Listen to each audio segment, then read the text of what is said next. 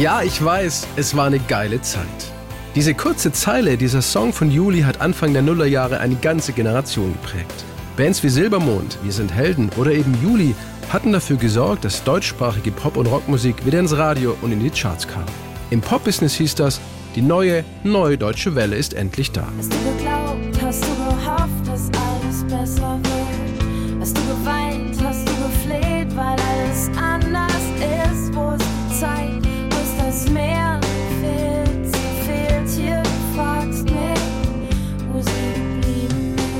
Als geile Zeit im November 2004 als zweite Single aus Julis Debütalbum Es ist Juli ausgekoppelt wurde, konnte aber noch niemand ahnen, dass es für die Band aus Gießen um Frontfrau und Sängerin Eva Briegel ihr bis heute größter Hit werden sollte. Juli-Gitarrist und Co-Songwriter Jonas Pfetzing hat aber eine einfache Erklärung dafür. Ich glaube, es war Platz dafür da. Generell für uns. Also ich glaube, drei Jahre vorher war da kein Platz. Da hätte man mit dem gleichen Song, mit der gleichen Produktion, glaube ich, nicht viel gerissen. Da bin ich mittlerweile überzeugt von. Jenseits von Qualität von einem Song und so weiter. Diesen Platz hatten sich Juli schon mit Perfekte Welle, ihrem ersten großen Hit im Sommer 2004, verdient.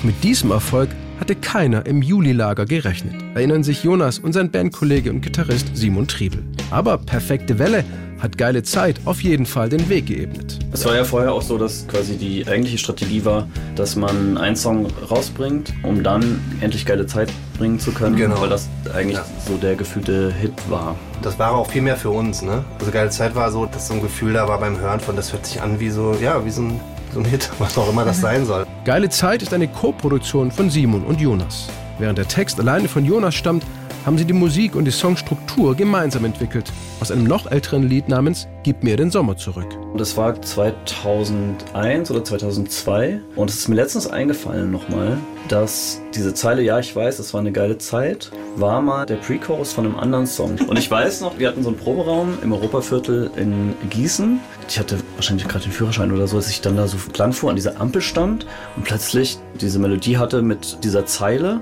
dachte so, ey, krass, das ist doch eigentlich ein Lied und kein Pre-Chorus. Also Pre-Chorus ist der Teil, der vorne im Refrain kommt. Und dann haben wir das aus diesem alten Song quasi rausgeholt und ein neues Lied äh, daraus geschrieben. Wird alles anders, wird alles anders, wird alles anders. Wir haben das aufgenommen mit Andreas Herbig, der leider schon verstorben ist. Und das war eine der ersten so, ich sag mal, größeren Produktionen, die wir überhaupt gemacht haben. Und für mich, ich hatte überhaupt keinerlei Selbstvertrauen oder so. Und Andreas war so ein Typ, der sehr pushy war und, glaube ich, sehr darüber gearbeitet hat, Menschen so an ihre Grenzen zu bringen und so ein bisschen zu ärgern immer. Und der war so, ich kann dir nicht sagen, was das für Akkorde sind, das musst du selber wissen, das ist auch dein Lied und so. Und ich konnte damals überhaupt nicht damit umgehen, das weiß ich noch. Es hat mich wahnsinnig gemacht. Und ich hatte ganz viele Erinnerungen daran, auch an diese Schlagzeugaufnahmen. Marcel kam noch, der hat eine schlimme Operation gehabt und ist dann noch aus dem Krankenhaus, aber unbedingt nach Hamburg ins Studio, weil er wollte das jetzt trommeln mit noch so einer OP-Narbe. Irre. Und all das höre ich, wenn ich dieses Lied höre. Das ist ganz schön krass.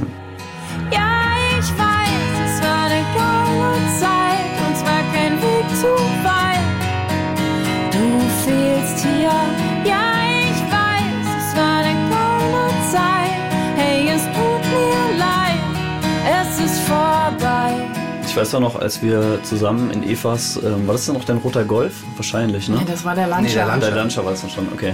Vor dem Proberaum standen und irgendwie dann, genau, war geile Zeit gerade gekommen. Und wir saßen dann im Auto und haben das angehört und dachten zum ersten Mal so, alter Schwede, klingt ja irgendwie wie ein Hit. Damit Eva Briegel die richtige Lage hat für den Gesang, transponieren Jonas und Simon ihre Original-Demos fast immer fünf Halbtöne nach oben. Bis aber der finale Text eines Songs steht, haben Juli oft ziemliche Auseinandersetzungen und Diskussionen. Nicht so bei diesem Hit, erzählt Eva. Bei Geile Zeit fand ich, dass das alles total Sinn ergibt und das war auch ein Song, der mich abgeholt hat, auch dann in einer Zeit, wo es mir nicht so gut ging, ein paar Wochen später, wo ich gemerkt habe, ja, so gibt mir dann auch was. Also es kriegt dann nochmal einen Schub, so ein Stück, wenn man merkt, okay, das erzählt mir jetzt auch irgendwie was über mich, so als Interpret. Ja, berührt mich das irgendwie und dann war es so meins. Unsicher waren sie sich nur an einer Stelle. Bei der Wahl des Wörtchens geil. Simon hat es mir vorgespielt, beziehungsweise hat gesagt, aus diesem Pre-Chorus habe ich jetzt irgendwie nochmal ein Refrain gemacht, hör mal. Und dann habe ich gedacht, oh krass, das ist ja dieses Wort. Nochmal mehr gefeatured, dieses geile Zeit, wo ich gedacht habe, so, mh, war gerade so, dass ich gedacht habe, ja, das ist ein Wort, was auch polarisiert. Also das ist, wenn man das so vor sich herträgt und sagt, das ist jetzt in der Refrainzeile irgendwie das Motiv, um was es geht, das ist nicht eben subtil.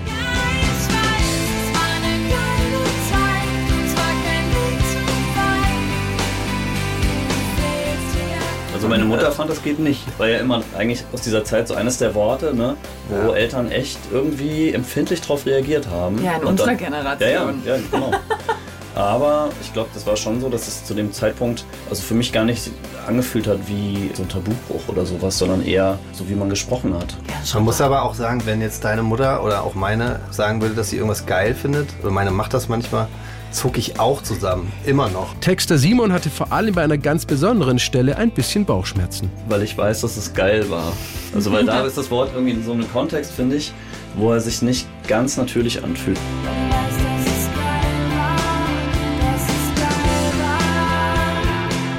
Spielen Sie denn trotz mancher Textzweifel geile Zeit heute immer noch gerne live? Ja, voll. Ja, total. Also das ist auch sowieso so, dass man irgendwie, äh, gerade bei den Songs, wo dann auch so viel Feedback kommt von den Leuten, wenn man sie spielt, dass es einfach jedes Mal wieder Spaß macht. Ein Ereignis, bei dem Sie geile Zeit performt haben, ist Ihnen dabei besonders in Erinnerung geblieben. Die Neuauflage von Live Aid am 2. Juli 2005, die zeitgleich weltweit an zehn Orten stattfand.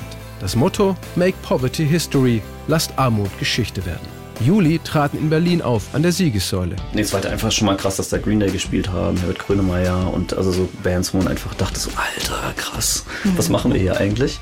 Ich weiß noch, dass wir abends in Luxemburg spielen sollten und dann, glaube ich, zum ersten Mal mit so einem Privatjet geflogen sind und am nächsten Morgen, glaube ich, um 12 auf die Bühne geschubst wurden in der Schweiz und dann standen da irgendwie 20.000 Leute und wir dachten irgendwie, wenn man da um 12 spielt, kommen da vielleicht 2000 aus ihren Zelten gekrochen. Ja. Und mein persönliches Highlight war, dass da war auch Audioslave, also Tom Morello, so diese Backing-Band Rage Against the Machine und Chris Cornell. Ich mache ja eigentlich nie Fotos mit irgendwelchen Leuten, aber ich habe ein Foto mit Chris Cornell und Tom Morello daneben und dann habe ich den am nächsten Mittag dann wieder gesehen in der Schweiz, das weiß ich noch, weil die dann da auch gespielt haben und irgendwie war das so ganz kurz, ganz kurzer Moment in meinem Leben, wo ich so dachte, ja, so Chris Cornell und Tom Morello, die sehe ich halt einfach täglich. Ist ja, ist ja ganz normal. So.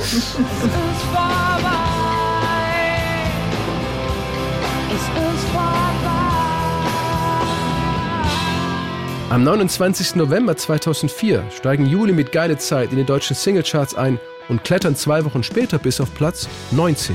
Und das sollte ihr größter Hit sein? Tatsächlich, denn zum einen hielt sich der Song 24 Wochen in den Charts und ist zum zweiten ein sogenannter Longseller, der sich bis heute über 300.000 Mal verkauft hat.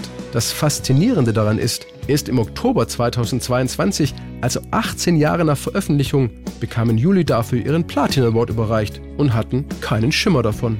Von ihrem Label hieß es nur, kommt mal vorbei, wir haben da was für euch. Da waren so sehr viele junge, aktuellere Künstler, die natürlich dann aus einer anderen Welt kommen und mehr so im, im Streaming sind und also zum Teil sehr interessiert geguckt haben, was das denn jetzt soll.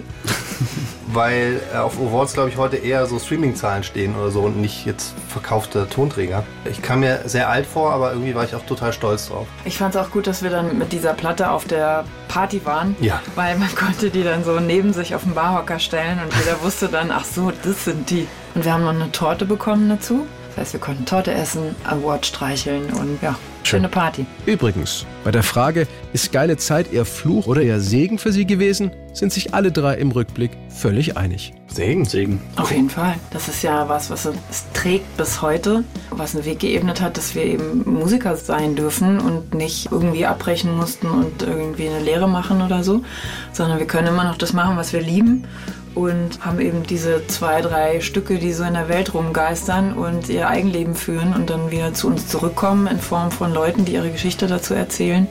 Und ich finde, es ist ein Riesensegen. Ich empfinde das ist total als Privileg. Hast du geglaubt, hast du gehofft, dass alles besser wird? Hast du geweint, hast du gefleht, weil alles anders